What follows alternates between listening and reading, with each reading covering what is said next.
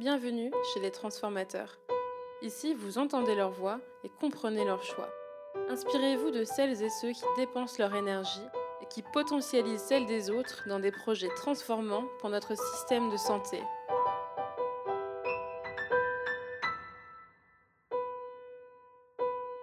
Je suis Aude Niedanu, la fondatrice de l'hôpital, et aujourd'hui j'accueille Inès Gravet. Directrice d'hôpital de formation, mais designer de cœur, Inès se décrit comme une bureaucrate repentie. Alors, euh, peut-être pour me présenter, je crois que je devrais commencer par dire euh, que j'ai un parcours vraiment initialement extrêmement classique. Je suis plutôt de formation euh, juridique, administrative, sciences politiques. Et euh, j'ai euh, commencé ma carrière en tant que directeur d'hôpital, après un parcours vraiment classique, préparation de concours et formation à l'école nationale qui forme les, directeurs d'hôpitaux. donc j'ai vraiment eu un parcours plus que classique. J'ai commencé en tant que directeur d'hôpital sur un premier poste à la PHP, l'assistance publique des hôpitaux de Paris, sur un poste de DRH. Donc vraiment quelque chose d'assez classique. Et alors, qu'est-ce qui s'est passé ensuite? Alors, je pense que c'était euh, euh, un premier poste qui était euh, du coup assez assez clé en fait qui a été qui a, qui a, tout déclenché en fait c'était un poste de DRH très tournée vers les restructurations. Donc en fait, je me suis retrouvée très jeune en charge de mener des restructurations qui concernaient beaucoup de personnes et qui avaient un impact dans la vie de beaucoup de personnes, de patients, d'aidants et surtout de professionnels de santé, euh, de tout métier, sur différents sites euh, dont j'avais la charge en tant que DRH. Et c'était des restructurations et recompositions euh, à grande échelle qui, pour parler clairement, consistaient soit à des fusions, soit à des transferts, soit à la fermeture de sites. Mmh et en fait, à cette époque-là, ça a été le début d'un autre parcours, en fait, après un parcours très classique, parce que ça a déclenché euh, une forme de prise de conscience euh, et, d'écart colossal sur le terrain entre la stratégie que j'étais censée mettre en œuvre en tant que DRH, qui était une stratégie bien pensée par les leaders en santé euh, territoriaux, l'ARS, les hostos dont je dépendais, etc., et la réalité humaine du terrain, concrètement des professionnels de santé à qui vous expliquez qu'ils vont devoir voilà, quitter leur établissement, travailler dans un autre établissement ou dans une autre spécialité qui n'est pas la leur, changer d'équipe et tout un tas de décisions qui ont en fait un impact majeur sur leur vie. Euh, euh, et, donc c'est de ce décalage-là qu'est né un sentiment de se dire, euh, voilà, il y a une incohérence très forte entre les plans, la stratégie et la mise en œuvre sur le terrain et la prise en compte des besoins des gens, en fait, les besoins mmh. des professionnels, de pouvoir avoir un exercice professionnel intéressant en équipe qui génère de la confiance. On peut, voilà, on peut avoir le même raisonnement pour les patients et les aidants qui étaient derrière ces opérations-là. À cette époque-là, moi, j'étais DRH, donc j'étais très euh, focalisée sur ce qui arrivait aux professionnels de santé. Est-ce que, euh, est-ce que du coup, tu dirais qu'il y avait aussi un décalage entre ce que toi, tu euh, étais venu chercher en choisissant cette carrière et est-ce que finalement tu avais à faire au quotidien? Oui, oui, en fait, c'est une forme de clash euh, euh, qui, je pense, euh, mais pas particulier à moi et qu'on est pas mal à, vivre dans ce métier-là, qui est, on est formé sur euh, voilà, sur des modèles euh, où on pense qu'on va apporter notre pierre à l'édifice, euh, sur aux établissements de santé, chacun dans notre spécificité propre, donc le médecin dans son métier, l'infirmière dans son métier et le directeur d'hôpital en soutien aux équipes pour qu'on puisse, comme le dit un peu l'adage, le meilleur soin au bon moment et selon les meilleures conditions. Mais en fait, la réalité du terrain, c'est que la pression à la performance, elle est très forte, la contrainte financière, humaine, euh, logistique, temporelle, enfin tout ce que vous pouvez imaginer, elle est très très forte. Et donc en réalité, votre exercice, il est assez court-termiste et euh, sur le plan humain, il n'a pas du tout l'impact euh, que vous pensiez, en tout cas quand vous vous êtes formé et quand vous avez choisi ce métier. Oui, donc toi, tu as ressenti en fait un peu une perte de sens qui t'a fait changer un peu de, de, direction. Alors, une fois que tu as eu cette prise de conscience, quelle a été ta réaction? Alors euh, sur le coup, en fait, euh, euh, tout ça, je l'ai analysé plus tardivement, mais en tout cas sur le coup, je me suis dit, voilà, je suis sûre qu'il y a une autre manière de faire ce qu'on fait, de conduire les projets autrement, de manière beaucoup plus collaborative, de, manière beaucoup plus co-construite avec les professionnels qui clairement sont en face du patient tous les jours, et pas sur dans les bureaux sur des sujets qui vont être quand même beaucoup moins connectés terrain. et je me suis dit que je savais pas comment on pouvait faire différemment, mais que j'étais sûre qu'il y avait une autre manière de faire, et donc du coup, c'est à ce moment-là que j'ai décidé de quitter l'hôpital, non pas définitivement, mais pour y revenir différemment. À l'époque, euh, moi, mon idée, c'était de penser que si je rejoignais un niveau euh, d'action euh, à plus grande échelle, typiquement le national, et donc rejoindre le ministère de la Santé, c'était là où il était possible d'avoir un impact. Et donc les sujets que moi j'avais touché du doigt sur le terrain de manière très, voilà, main dans le cambouis, c'est-à-dire vraiment prendre en compte les facteurs humains et managériaux de toutes les restructurations qui étaient portées sur le territoire. Je pensais que si je portais ça au niveau national, c'est là où j'aurais de l'impact. Voilà, donc ça, ça révélait un peu euh, peut-être euh, naïveté de la jeunesse de penser que euh, voilà la stratégie elle était faite au voilà avenue du Ken et que c'était là-bas si on voulait avoir un impact il fallait intervenir. Donc j'ai rejoint un autre univers qui était l'univers du ministère de la santé, qui est là où se fait la politique publique de la santé. Et donc là c'est un univers qui est beaucoup plus déconnecté au terrain, forcément, puisque voilà, vous êtes dans un, vous êtes avenue Duquesne euh, à Paris, vous n'avez pas le retour utilisateur, euh, patient, aidant, professionnel de santé, comme vous pouvez l'avoir quand vous êtes dans un hôpital. Dans un hôpital quand il y a quelque chose qui n'est pas bien compris, qui n'est pas bien perçu ou qui est voilà, qui pas bien pensé, vous avez ce retour-là quand même assez rapidement. Alors qu'au ministère, c'est plus compliqué. Et puis, vous intervenez dans des cercles où euh, c'est le cercle de l'expertise, mais des expertises traditionnelles, donc que ce soit les expertises administratives, financières, juridiques, euh, etc. Et en fait, euh, c'était passionnant de voir comment la politique publique était faite au niveau national. C'était aussi assez inspirant et motivant, en tout cas, pour essayer de faire changer les choses et de se dire comment, au niveau national, on peut reconnecter avec le terrain, comment on peut basculer en termes de modèles d'innovation, de dépasser une vision de l'innovation euh, recherche et développement euh, très proche euh, du, voilà, du, niveau direction générale, mais à l'inverse, basculer vers la ligne de front, vers le terrain, vers le patient, vers les dents, vers les pros. C'est un peu ce qu'on entend souvent dans dans les cours de management, tout ce genre de choses, sur le bottom-up. C'est ça, on, vient du terrain pour apporter l'information jusqu'aux dirigeants. Exactement, et pas que l'information, parce qu'on a encore, on a quand même un système qui permet ce, cette remontée d'informations, en tout cas qui le permet en partie, mais euh, réellement la co-construction des solutions. Et ça, c'est l'étape d'après qui aujourd'hui est encore euh, en construction et, qu'on voilà qu'on ne sait pas encore bien faire dans nos environnements administratifs, sur lesquels il y a toujours une vision organisationnelle, système, process, standardisation, etc., qui, qui vient peser sur les gens qui font la politique publique et qui font l'action publique en général euh, et qui, d'une certaine manière, accroît le fossé et la déconnexion. Et on a bien vu euh, euh, voilà, les nombreuses critiques qu'il y avait déjà avant la crise Covid et qui se sont aggravées, les critiques envers la bureaucratie et qui, en fait, voilà, sont une forme de dénonciation d'un modèle organisationnel et aussi idéologique, c'est-à-dire que voilà, l'organisation pyramidale, euh, la hiérarchie, les silos, euh, l'action par territoire un petit peu euh, cloisonnée, mais aussi une idéologie, c'est-à-dire que l'idéologie vraiment de la prévention du risque, de l'expertise technique traditionnelle. Et ça, c'est vrai qu'aujourd'hui, pour essayer de résoudre les problèmes du quotidien, du système de santé, que les patients se sentent bien pris en charge, que les aidants se sentent reconnus et appuyés, que les professionnels de santé se sentent épanouis, dans leur mission, pour résoudre ces challenges-là, pour affronter ces challenges-là, Aujourd'hui, on dirait que la boîte à outils, en tout cas moi ce qui me marquait, c'est que la boîte à outils qu'on avait euh, tous dans notre besace au niveau administratif, elle me semblait particulièrement inadaptée. Mmh Alors du coup, quand tu étais au ministère euh, de la Santé, euh, il me semble que tu as lancé donc un dispositif qui s'appelle Hospitalant. Est-ce que tu peux nous en dire un peu plus?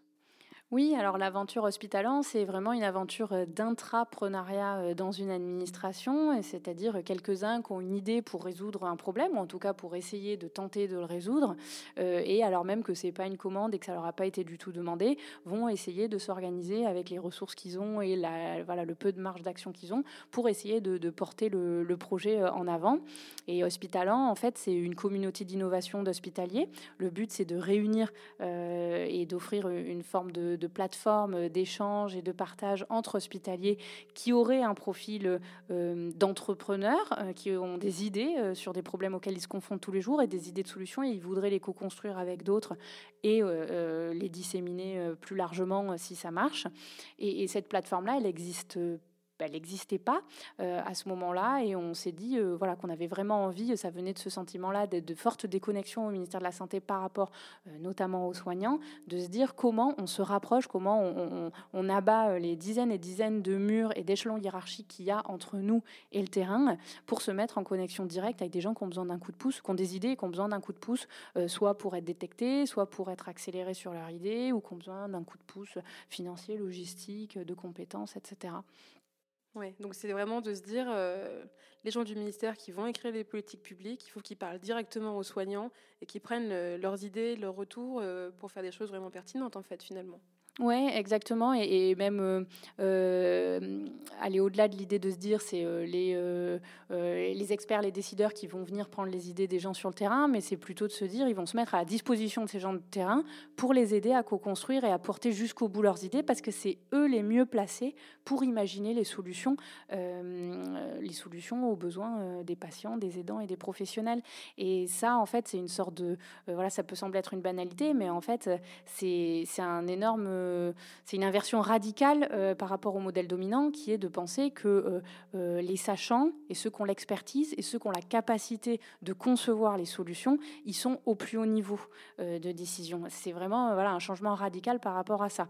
Après, le sujet, c'est une fois qu'on a reconnu ça, ou en tout cas qu'on y a prêté de l'attention, c'est comment on fait, parce que sur le terrain, il y a des millions et des millions de personnes, donc comment vous faites pour aller détecter et, pour aller voilà, trouver les gens qui ont des idées et pour les aider à aller jusqu'au bout de leurs idées, parce que souvent, ils ont un autre métier les gens avec qui on s'est mis en contact, c'était euh, un anesthésiste qui avait un groupe euh, de simulation euh, de la communication pour améliorer l'annonce des mauvaises nouvelles, par exemple en pédiatrie. Je crois que tu parles de Thomas Bognon. Exactement. J'espère qu'on l'interviewera aussi bientôt.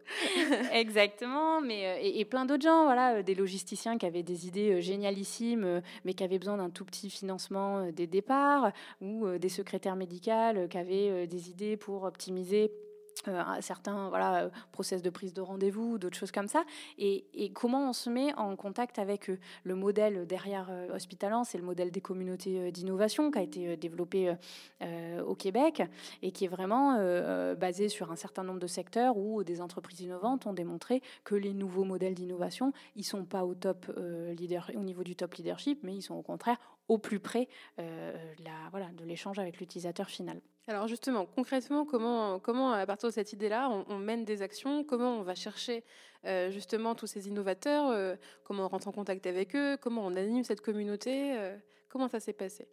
Alors Hospitalan, en fait, euh, progressivement, alors c'était vraiment une aventure intrapreneuriale. Donc au début, on a, on a créé l'offre en même temps qu'on l'a pensée. Euh, mais il y a en gros deux briques. Une première brique est une brique d'animation de communauté. Donc aller chercher les gens. Et donc comment vous faites? Donc là, c'est vraiment du bouche à oreille. Vous commencez par faire une petite newsletter.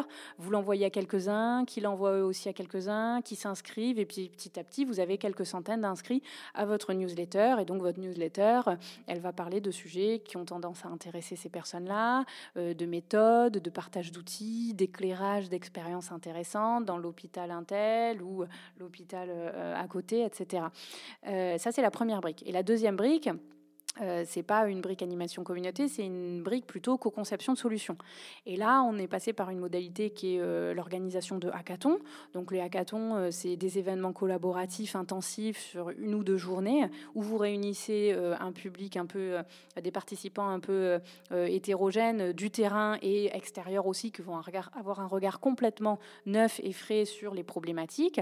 Et vous mobilisez ces gens-là dans une salle pendant un jour ou deux avec des facilitateurs et des animateurs professionnels autour de la résolution de ces problèmes-là.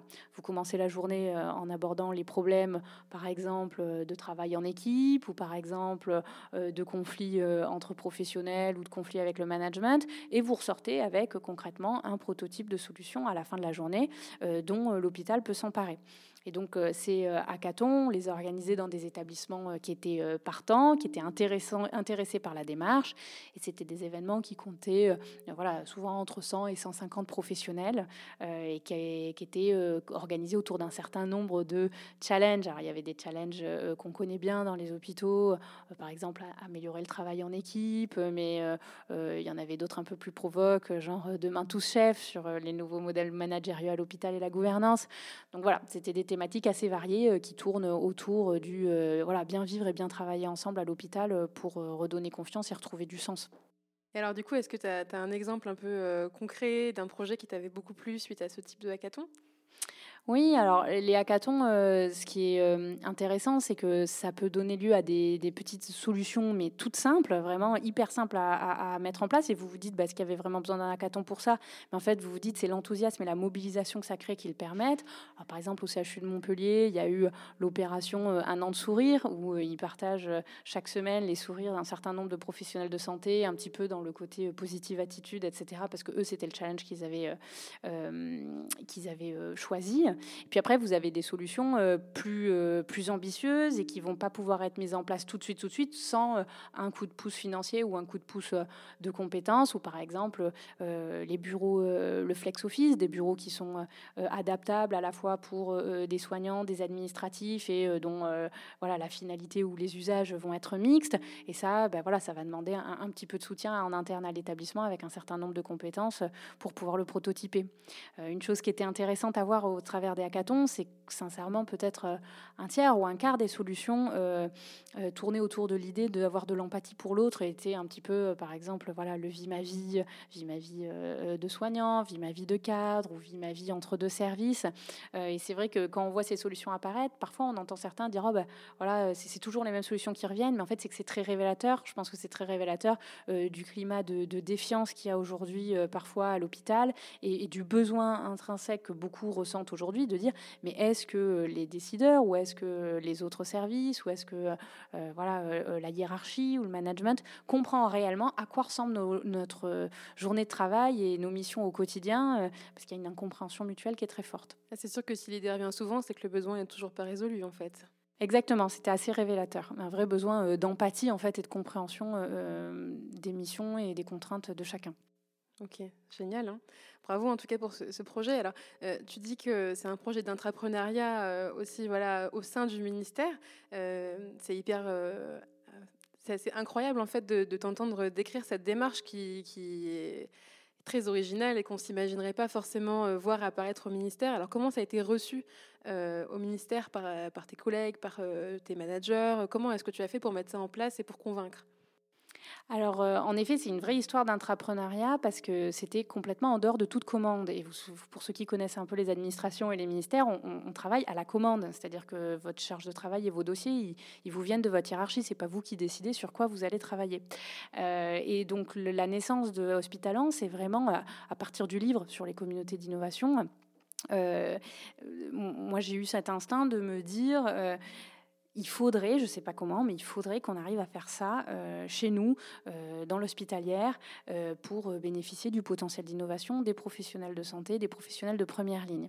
et donc à partir d'une idée un peu vague, c'est-à-dire comment on fait chez nous, essayer de l'imaginer, essayer de trouver du soutien pour améliorer l'idée.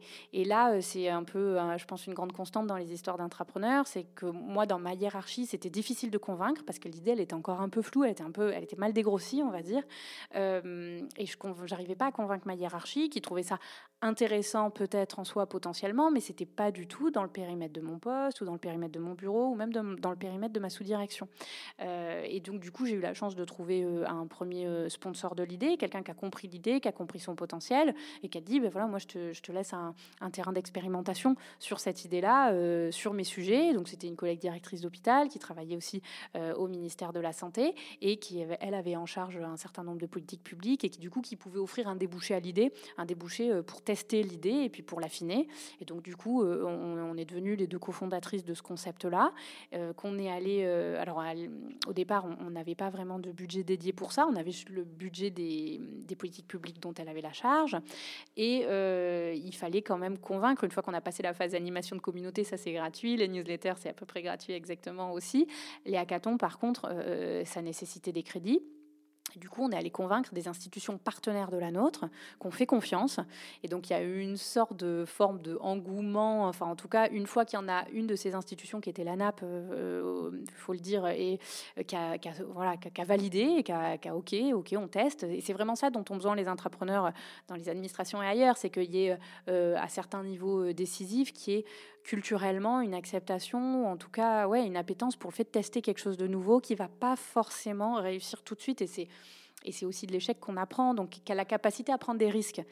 Et ça, dans l'administration, si vous doublez la culture administrative et la culture de la santé, on est ultra risque adverse. Donc aller vendre un sujet alors que ça n'a pas été testé ailleurs, que c'est complètement nouveau et qu'il y a zéro garantie de retomber dans l'immédiat, c'est assez compliqué.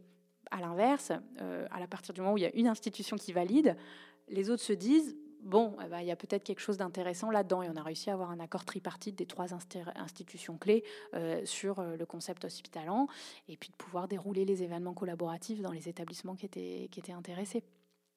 Ok, alors si euh, des entrepreneurs en devenir ou déjà entrepreneurs nous écoutent, quels sont tes conseils justement pour réussir à faire aboutir ce type de projet dans une structure qui serait un peu rigide? Alors j'aurais deux conseils. D'abord, le premier conseil, c'est euh, rapprochez-vous du terrain, allez euh, interviewer des patients, des aidants, des professionnels de santé, les gens qui sont concernés par le problème qui vous passionne et que vous voulez essayer de résoudre. Allez voir les utilisateurs euh, finaux de ce problème-là, ceux qui sont confrontés à ce problème tous les jours. Interviewez-les et, notez ce qu'ils disent et gardez ces verbatims et servez-vous-en parce qu'en fait, euh, dans euh, les mécanismes d'entreprise ou d'administration où il y a beaucoup de strates, etc., c'est compliqué de convaincre d'une nouvelle approche euh, quand c'est juste vous qui la défendez. Par contre, quand vous dites, ben, voilà ce que disent les patients, voilà ce que disent les aidants, voilà ce que disent les professionnels de santé, et vous le corroborez avec quelques chiffres, par exemple, vous allez interviewer les gens qui quittent aujourd'hui les hôpitaux parce qu'ils ont perdu le sens à leur métier, les soignants qui sont dégoûtés aujourd'hui des conditions d'exercice de leur métier, et c'est malheureusement le cas dans certains endroits, euh, et de plus en plus malheureusement, quand vous les interviewez, que vous leur demandez et qu'ils vous disent, euh, ça, ça a une force, ça a une puissance énorme. Euh, mille fois supérieure à tous les rapports sur l'attractivité et la fidélisation de toutes les institutions qui sont en charge de ce sujet-là. donc, allez les voir, prenez cette matière-là, emparez-vous-en, ça c'est mon premier conseil, parce que personne ne vous dira en face, les yeux dans les yeux, ah ben moi j'en ai strictement rien à faire. Euh, et le deuxième euh, conseil que je donnerais, c'est agissez au début, en tout cas, tant que vous pouvez sous les radars. Euh, on est dans des cultures qui sont ultra risque adverses, où il n'y a aucune promotion du fait d'avoir des idées ou de prendre des risques, etc. voilà, le management et, nos décideurs voilà, n'ont aucun incitatif à ça, et on le comprend bien, vu la responsabilité qui, qui pèse sur les épaules, etc.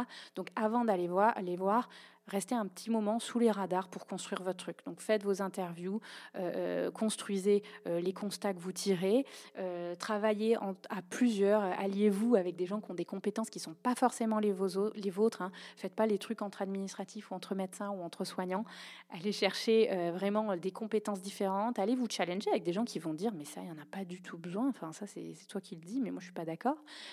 Et, de cette émulation-là, à partir d'un problème, construisez des des, idées potentielles de solutions, toujours avec euh, la rigueur de se dire c'est une expérimentation, c'est un test, et si vous vous plantez, tant mieux, parce que vous allez apprendre dix fois plus si ça rate que si ça réussit.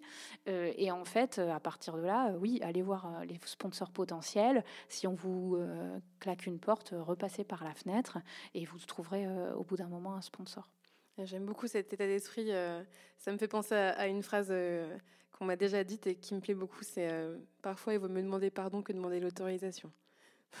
exactement, exactement. Je te rejoins là-dessus et, je pense que c'est un message qui commence à monter aujourd'hui, y compris dans les administrations et dans le secteur de la santé. Euh, quelque chose qui est de l'ordre de, en anglais on dit corporate hacking, mais le fait de un peu une sorte de désobéissance constructive, euh, de dire on pointe les problèmes, on dit ce qui ne va pas, euh, non pas pour déstabiliser, non pas pour fragiliser, non pas pour contester, mais pour que l'organisation, le service rendu euh, s'améliore. Et ça, c'est vrai qu'aujourd'hui, la culture là-dessus, elle, est encore compliquée, parce qu'aujourd'hui, quand vous allez euh, interviewer vos patients et qui disent qu'ils ne sont pas contents du service reçu et que vous le présentez au directeur d'hôpital, euh, au cadre, euh, au ministère de la Santé. C'est très heurtant, ça heurte beaucoup la sensibilité euh, encore parce que c'est vu vraiment comme une mise en cause personnelle. Et c'est difficile de faire la transition de vers non mais c'est un retour positif même s'ils disent des trucs qui, qui voilà qui, qui, sont pas top enfin qui sont pas top pour notre voilà pour l'évaluation de notre action. En fait c'est génial parce que c'est l'opportunité de s'améliorer en fait. Et, et ça c'est une culture qui aujourd'hui est compliquée. C'est pour ça que je, rebondissais sur ce que tu disais, euh, sur cette idée de corporate hacking, de, désobéissance constructive. On fait ça pas pour déstabiliser, pas pour faire du mal, on, fait ça pour améliorer et pour donner une chance de, faire mieux pour le patient et le professionnel de santé et les ce qui, en soi, administratif ou soignant, euh, est la seule chose qui peut nous apporter du sens dans notre action personne personne n'est heureux, ne se couche satisfait le soir en se disant qu'il a atteint des objectifs de masse salariale ou d'optimisation des séjours ou de rationalisation du nombre de lits. Ça, ça booste personne, ça. à la longue, ça épuise et ça, voilà, ça gâche l'évocation de beaucoup de gens. À l'inverse, quand, voilà, quand vous savez que vous avez fait bien, ne serait-ce que pour un patient ou pour une petite équipe de professionnels ou dans un hosto, ça, voilà, ça, ça change, ça change votre sens au travail. Oui, oui, oui. Euh, alors du coup sur euh, Hospitalant, euh, on a pas mal discuté des apprentissages et de comment ça s'est passé. Qu'est-ce que tu fais aujourd'hui? C'est quoi la suite? Alors, c'est quoi la suite? Eh bien, en effet, c'était une bonne expérimentation pour moi. Hospitalan continue sa vie euh, aujourd'hui entre les trois institutions qui le soutiennent et, l'équipe qui, euh, qui, a poursuivi, engagé sur ce dispositif.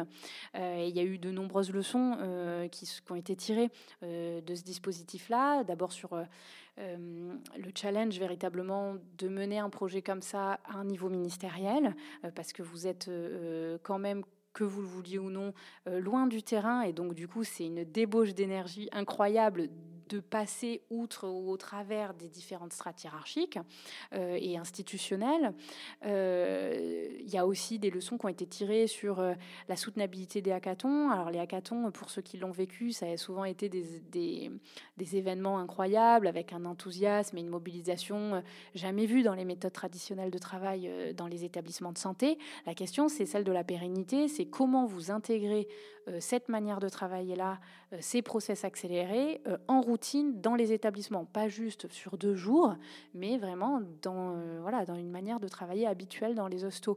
Et ça, c'est beaucoup plus compliqué parce que ça, ça, heurte très concrètement à nos modèles euh, d'organisation euh, bureaucratique et ça nécessite énormément de, de, changements, j'ai envie de dire, au premier plan, qui sont culturels. Alors comment toi tu agis là-dessus aujourd'hui?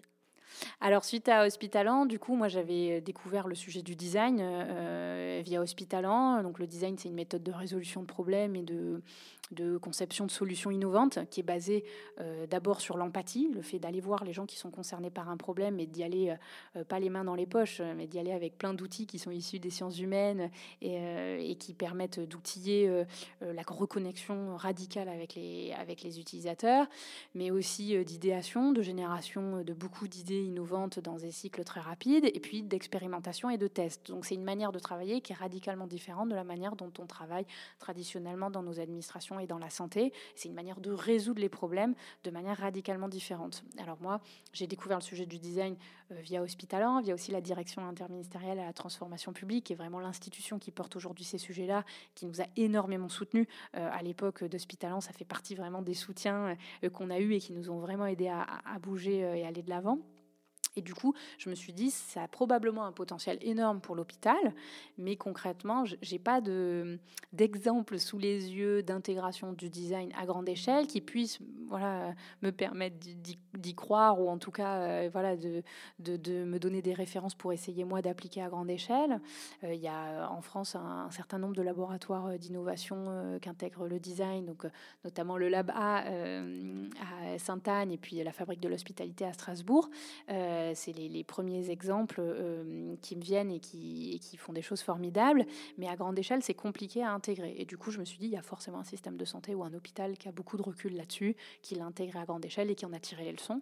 Et en effet, ce système-là, c'était Kaiser Permanente, qui est euh, le système intégré le plus grand système intégré euh, en santé au monde, donc euh, ville et hôpital, assurance et, euh, et offre de soins. et donc ils sont basés en Californie, mais ils sont présents sur huit États. Et donc c'est une échelle qui est intéressante parce que c'est une boîte qui a 250 000 agents, donc c'est deux grosses APHP. Donc ils connaissent donc ils connaissent. On n'a pas ça aussi gros en France en fait. Euh. Voilà, on n'a pas aussi gros sur une organisation, mais eux c'est un, système en soi. Et du coup, eux aussi, ils ont des enjeux bureaucratiques, comme tout. La bureaucratie, c'est le modèle dominant aujourd'hui euh, organisationnel. Et, à cette taille, euh, à cet effet de taille, ce gigantisme-là, tous ont des, ont des problèmes de paperasserie, de hiérarchie, de silo. Mais eux, ils étaient pionniers sur le sujet du design il y a 20 ans avec le cabinet euh, qui est devenu euh, iconique euh, Idéo quand ils ont commencé à, rentrer à travailler dans les entreprises. Et donc ils avaient fait un partenariat de deux ans avec eux en 2003 et maintenant ils l'ont intégré à grande échelle. Ils ont formé quasiment 12 000 personnes administratifs, médecins, infirmières. Ils ont appliqué la méthode du design à la résolution de nombreux problèmes, que ce soit des problèmes administratifs, cliniques, logistiques. ils ont designé des nouvelles stratégies, des nouveaux espaces, des nouveaux objets, des nouveaux métiers, des nouvelles interactions, enfin tout ce que vous pouvez imaginer, reconcevoir. Et ils ont appliqué le design à un large spectre, tant au niveau national que régional que local. Donc c'était pour moi un parfait terrain de recherche euh, de se dire, euh, voilà, eux, ils l'ont appliqué à grande échelle. Qu'est-ce que ça donne chez eux? Voilà. Et donc toi, tu t'es euh, envolé pour les États-Unis alors? C'est ça, donc via une bourse de recherche qui s'appelle euh, Harkness Fellowship, euh, qui permet à, des gens des systèmes de santé d'un certain nombre de pays euh, d'aller aux États-Unis, mener une année de recherche, soit dans des universités, soit dans des systèmes de santé directement, ce qui était mon choix, pour aller mener une année de recherche sur un sujet qui leur est cher. Et moi, évidemment, ce que je voulais savoir, c'est est-ce que le design peut être un levier de transformation, peut être un levier de réorientation des systèmes de santé vers les utilisateurs finaux, peut être un levier d'accroissement de, la capacité à innover d'organisations qui sont par définition en difficulté sur les sujets euh, innovation. Et alors, tu as trouvé la réponse à cette question? Alors, en tout cas, j'ai trouvé un très bon terrain de recherche parce que c'est voilà, je ne pouvais pas imaginer meilleur terrain de recherche. J'ai été intégrée pendant euh, un an au service innovation euh, de Kaiser et, à son unité de design. Et donc, j'ai pu travailler sur tout un tas de sujets pour les professionnels de santé, pour les aidants, euh, pour les patients. et donc, dans une organisation qui pratique de manière complètement intégrée et routinière les interviews, les immersions, le suivi des patients, des aidants dans leur vie quotidienne, euh, l'idéation de, de, nouveaux concepts avec des équipes très très hétérogènes, avec une ouverture. Ils sont très très habitués à avoir des gens qui viennent résoudre les problèmes chez eux, leurs professionnels, mais aussi des gens invités de l'extérieur euh, qui n'y connaissent rien, euh, mais qui ont un engagement par, par exemple particulier. et, et c'est des réflexes culturels qui sont très forts dans l'entreprise. Un, un, truc qui m'avait marqué, par exemple, une première réunion à laquelle j'avais assisté où le manager avait dit mais euh, moi j'arrête tout de suite la réunion. Euh, là cette conversation, on n'est pas en train d'avoir la bonne conversation. Il n'y a pas un seul patient euh, à la table. et, c'est vrai que voilà, ça c'est vrai qu'aujourd'hui, voilà, moi en France, alors j'ai pas travaillé partout en France, hein, mais voilà, c'est quelque chose que j'ai jamais vu ni au niveau hospitalier, ni au niveau régional, ni au niveau Euh, on est encore très très précautionneux dans notre manière de travailler avec euh, les patients, avec les utilisateurs directs. On passe toujours par des modalités de représentation, par des intermédiaires, euh, et on voit la difficulté qu'on a, mais aussi la satisfaction à introduire des concepts comme patient partenaire et patient expert qui sont le tout début de ça. mais voilà, donc c'était un an dans une institution qui était très habituée à être sur le terrain, à interviewer ses utilisateurs finaux, à associer beaucoup de monde à la résolution des problèmes et avec une vraie culture de l'expérimentation, c'est-à-dire qu'ils n'investissaient pas dans une solution tant qu'elle n'avait pas été testée euh, en tant que prototype. Parce que nous, chez nous, quand on entend expérimentation et, euh, et test, on entend des pilotes qui sont déjà des mini-versions définitives et qu'en réalité, un vrai prototype, c'est vraiment quelque chose qu'on peut déchirer et dire ça marche pas, on reprend à zéro euh, parce qu'on n'a pas investi trop de temps ou trop d'argent et donc c'est encore possible. et donc voilà, c'était intéressant de voir une organisation qui fonctionnait comme ça. Et puis au-delà de ça, Kaiser Permanente, c'est le modèle intégré par excellence. Donc voir une institution qui pense à la fois euh, la prévention et l'offre, à la fois le ville-hôpital, à la fois euh, l'aigu euh, et pas l'aigu. C'est assez intéressant parce qu'on voit des projets qu'on ne verrait pas ailleurs. mais dans tous ces enseignements que, que tu as appris à la fois avec Hospitalan et puis avec ton expérience chez Kaiser Permanente, comment tu la valorises aujourd'hui Comment tu la partages? Alors en revenant des États-Unis, moi mon objectif premier c'était de me dire euh, voilà comment je peux euh, essayer de tester euh, et d'intégrer le design à petite échelle chez nous pour faire la preuve du concept. Parce que c'est ce que tous les pionniers ont dû faire au départ, c'est faire la preuve du concept, un concept sur lequel il y a beaucoup de scepticisme parce qu'il remet en question de manière assez radicale beaucoup de nos réflexes culturels et de la manière dont on a été formé de manière assez directe. Et, donc moi je voulais trouver ce petit territoire là, donc j'ai essayé de le trouver euh, et j'ai euh, aujourd'hui un petit bout d'expérimentation euh, sur le secteur de l'hospitalisation à domicile, qui est un secteur qui a potentiellement énormément d'avenir et où il n'est pas trop difficile de mobiliser les gens sur des sujets innovation parce que c'est le sens de l'histoire, ce qui n'est pas forcément le cas dans de nombreux secteurs d'hospitalisation. Mais qui est possible du coup dès qu'on rembranche sur le domicile. Et, du coup, tester ça sur des choses toutes simples, par exemple, voilà, attractivité fidélisation, qui est le serpent de mer aujourd'hui pour un certain nombre d'organisations santé et qui est vraiment pas nouveau, de se dire c'est intéressant euh, d'ailleurs d'interroger euh, là-dessus beaucoup d'organisations qui ont travaillé dessus dans la santé. Quand vous demandez, mais du coup, vous avez interviewé les gens qui, qui vous quittent, les gens qui partent. Ah non, ça on n'a pas fait. Pourtant, ça fait un an qu'on a euh, voilà interviewé euh, tous les experts, qu'on a lu tous les rapports, etc. Et ça c'est révélateur de notre culture du travail à nous. C'est-à-dire que sur un sujet, on commence d'abord par se lire le, le rapport de la FHF euh, ou le rapport d'une agence de l'État, et, ils sont souvent très bien faits, au lieu d'aller interviewer les gens qui sont concernés. donc du coup, tout simplement, moi ce que j'essaye d'apporter aujourd'hui, c'est cette culture-là, de dire avant même de toucher un problème, allons interviewer les différentes parties qui sont confrontées. Allons voir ce qu'ils disent. C'est sûr qu'aujourd'hui, vous vous doutez qu'il y a beaucoup de choses à améliorer et que le retour, il n'est pas toujours positif, loin de là. Mais c'est aussi intégrer la culture dans ces organisations de dire c'est pas du retour négatif, c'est autant d'opportunités à agir. Et d'ailleurs, quand j'interviewe les patients, les aidants ou les professionnels, selon les différents projets où je travaille, une grande partie d'entre eux me disent merci de m'avoir demandé, parce qu'en fait, euh, personne ne m'avait demandé euh, euh, mon expérience, pas mon avis, mon expérience. Et, rien que ça, même s'ils savent que la route, elle va être très longue jusqu'à ce que les choses changent et que l'organisation change, mais rien que ça, c'est une étape qui est énorme pour le fait qu'on leur ait demandé leur expérience, qu'on ait pris une heure pour les écouter. Wow. Alors, du coup, le titre de ce podcast, c'est Les transformateurs. Euh, clairement, tu es une transformatrice et tu continues euh, de, transformer euh, bah, diverses organisations à différents niveaux. et c'est voilà, c'est évident, ça saute aux yeux. en dehors de ce que font les transformateurs, nous, on a envie de savoir ce que sont les transformateurs, qui ils sont et pourquoi ils sont ce qu'ils sont. et du coup, ce que j'ai envie de te demander maintenant, c'est toi, Inès, qu'est-ce qui te fait te lever le matin?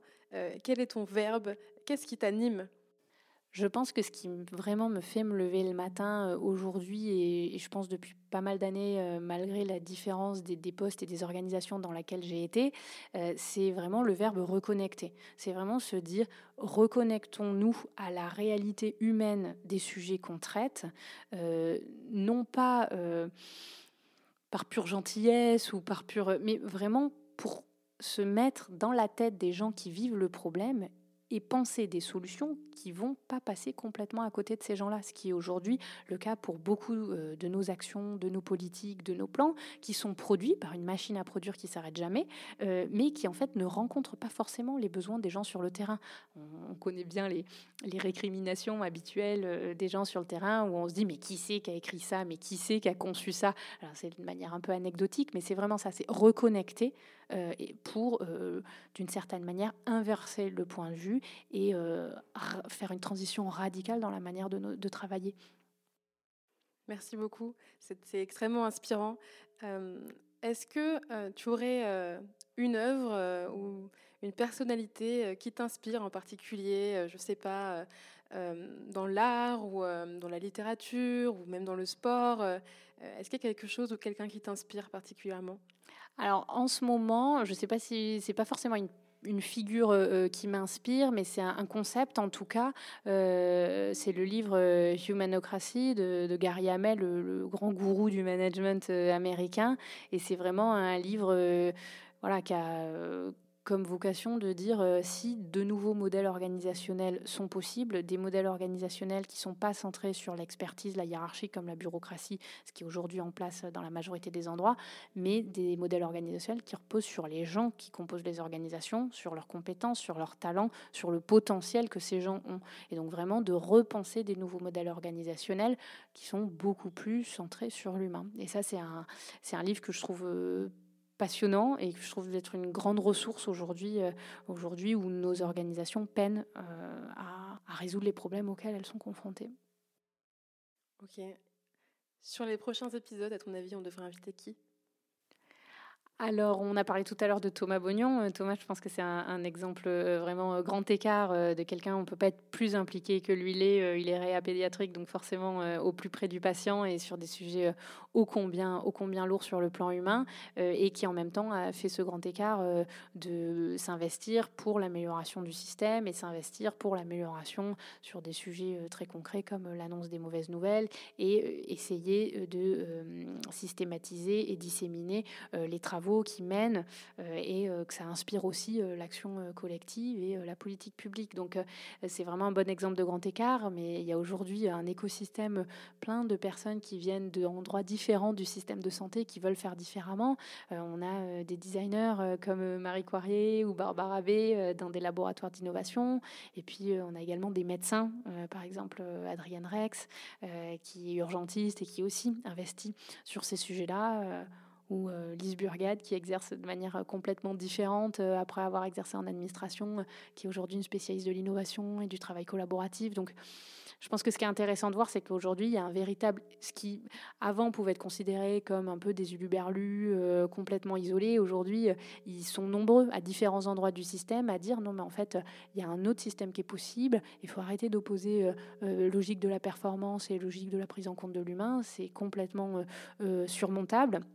Et euh, avant tout, ce qu'il faut, c'est euh, accepter de se remettre en question euh, sur nous, notre modèle de travail en entreprise, notre culture de travail, la culture administrative dans laquelle on baigne, qui a plein de choses positives, hein, là encore, mais qui doit s'améliorer sur un certain nombre de sujets qui n'est pas au niveau des attentes de nos citoyens. Merci beaucoup euh, pour toute cette liste euh, euh, de personnes inspirantes qu'on va évidemment contacter. Il y en a certaines qu'on connaît déjà et, qu'on avait envie d'inviter et d'autres que tu vas nous présenter et merci pour ça. le mot de la fin, quelle est ta devise, la phrase qui t'énergise, voilà, la phrase qui te motive Qu'est-ce que c'est? Je dirais fait, c'est mieux que parfait. Ça, ça me, ça me, ça me motive bien. Euh, en anglais, c'est euh, done is better than perfect. Et c'est vraiment euh, un bon mantra pour les administratifs comme moi qui sont des bureaucrates repentis et qui ont toujours une forme de, de prévention à, à, voilà, proposer une solution ou à, voilà, à lancer un, un, prototype parce que c'est pas encore complètement parfait, parce qu'on n'a pas demandé à tel et tel et tel expert. Et donc, ça, c'est vraiment une dynamique qui met en échec. Donc, ce mantra-là, moi, il, m'aide beaucoup. Je pense qu'il est très bon pour les gens qui ont été formés euh, de manière classique euh, euh, administrative. Bon, on va rester là-dessus. Alors, on retient fait, c'est mieux que parfait. Merci infiniment, Inès, pour ce retour d'expérience, ce partage de ce que tu fais et de ce que tu es. En tout cas, tu es une personne vraiment très inspirante et on était hyper heureux de t'avoir avec nous aujourd'hui. à très bientôt, Inès. Merci. Merci beaucoup, Merci beaucoup. Merci à toi. Merci d'avoir écouté cet épisode des Transformateurs. J'espère qu'il vous a plu. Si oui, laissez-nous 5 étoiles, abonnez-vous à notre chaîne ou parlez-en autour de vous. Et rendez-vous mercredi dans 15 jours pour le prochain épisode.